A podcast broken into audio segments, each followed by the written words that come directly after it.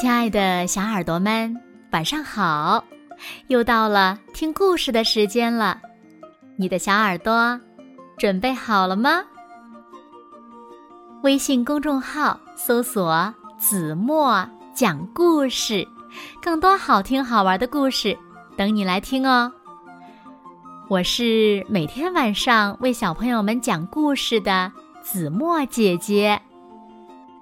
今天呀。子墨要为小朋友们讲的故事呢，名字叫做《小老鼠的超级游艇》，一起来听吧。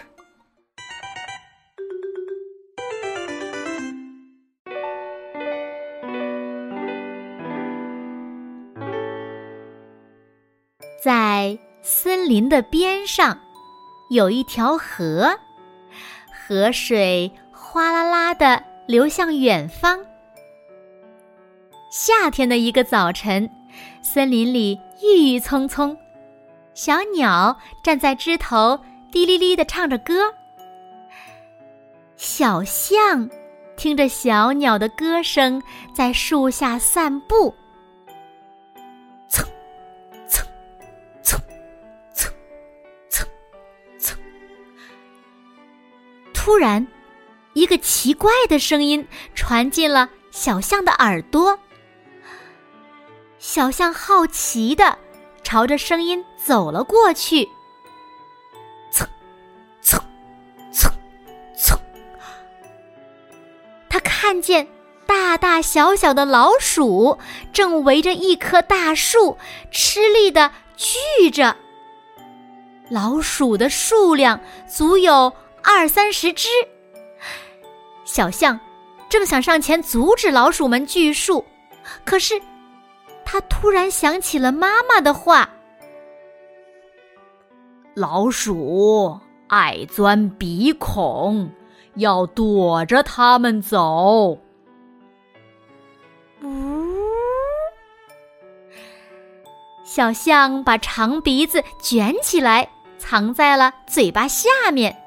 然后鼓起勇气说：“喂，森林是我们的家，我们不应该随便砍伐树木，破坏自己的家。”老鼠们被小象的大嗓门吓了一跳，他们都抬起头，齐刷刷的看着小象。小象的心咚咚咚的跳起来，开始一步步的。往后退，我们也不愿意砍树啊。一只看起来年龄最大的老鼠叹了一口气说：“唉，可是我们想造一艘船，去河对岸看望生病的豚鼠大哥。长嘴犀鸟妹妹。”捎来口信说，豚鼠大哥病得很重。真的吗？小象问道。那当然啦，给豚鼠大叔带的药我们都采好了呢。你看，一只小小鼠赶紧插嘴说。小象立刻说。好吧，如果你们不伐树，我可以帮助你们过河。他忘记了妈妈的嘱咐。可是，当老鼠们收起伐树的工具，跑到小象面前的时候，小象又记起了妈妈的话。呜！他把长鼻子高高的举过头顶，喊道。慢着，你们得答应我一个条件，谁也不许爬进我的鼻子。老老鼠笑了，他说：“ 放心吧，谁也不会喜欢下水道一样的鼻孔的。”然后他扭过头，大声的问道。孩子们，你们说对不对呀？我不喜欢，我不喜欢，我也不喜欢。小小鼠们纷纷摇脑袋。这下小象放心了，它让老鼠们沿着柱子一样结实的四条腿爬到它的身上。老鼠们有的趴在小象的脑袋上，有的坐在它的背上，还有的或坐或趴在它的屁股上。小象驮着老鼠们穿过森林，走进河水里。嘿，老鼠的豪华游艇出发喽！小象开心地喊道：“它的大耳朵就像两个快乐的船帆，高高竖起的长鼻子就像一个神气十足的桅杆。”吱吱吱。我们的豪华游艇出发喽！小小鼠们一起喊了起来：“不对，不对，我们去看豚鼠大哥！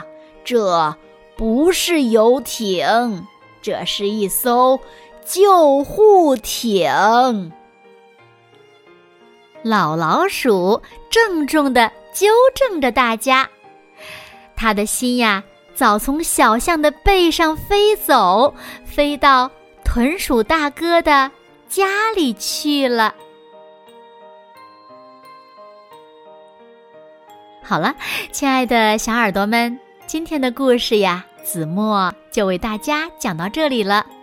那小朋友们，老鼠钻没有钻小象的鼻子呢？小老鼠的超级游艇又是谁呢？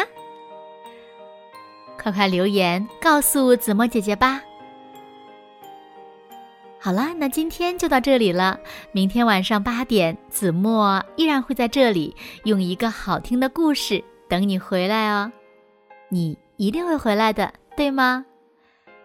那如果小朋友们喜欢听子墨讲的故事，不要忘了在文末点亮再看和赞，给子墨加油和鼓励哦。当然了，也希望小朋友们把子墨讲的故事分享给你身边更多的好朋友，让他们呀和你们一样，每天晚上都能听到子墨讲的好听的故事，好吗？谢谢你们喽。现在睡觉时间到了，请小朋友们轻轻的闭上眼睛，一起进入甜蜜的梦乡啦。完喽，好梦。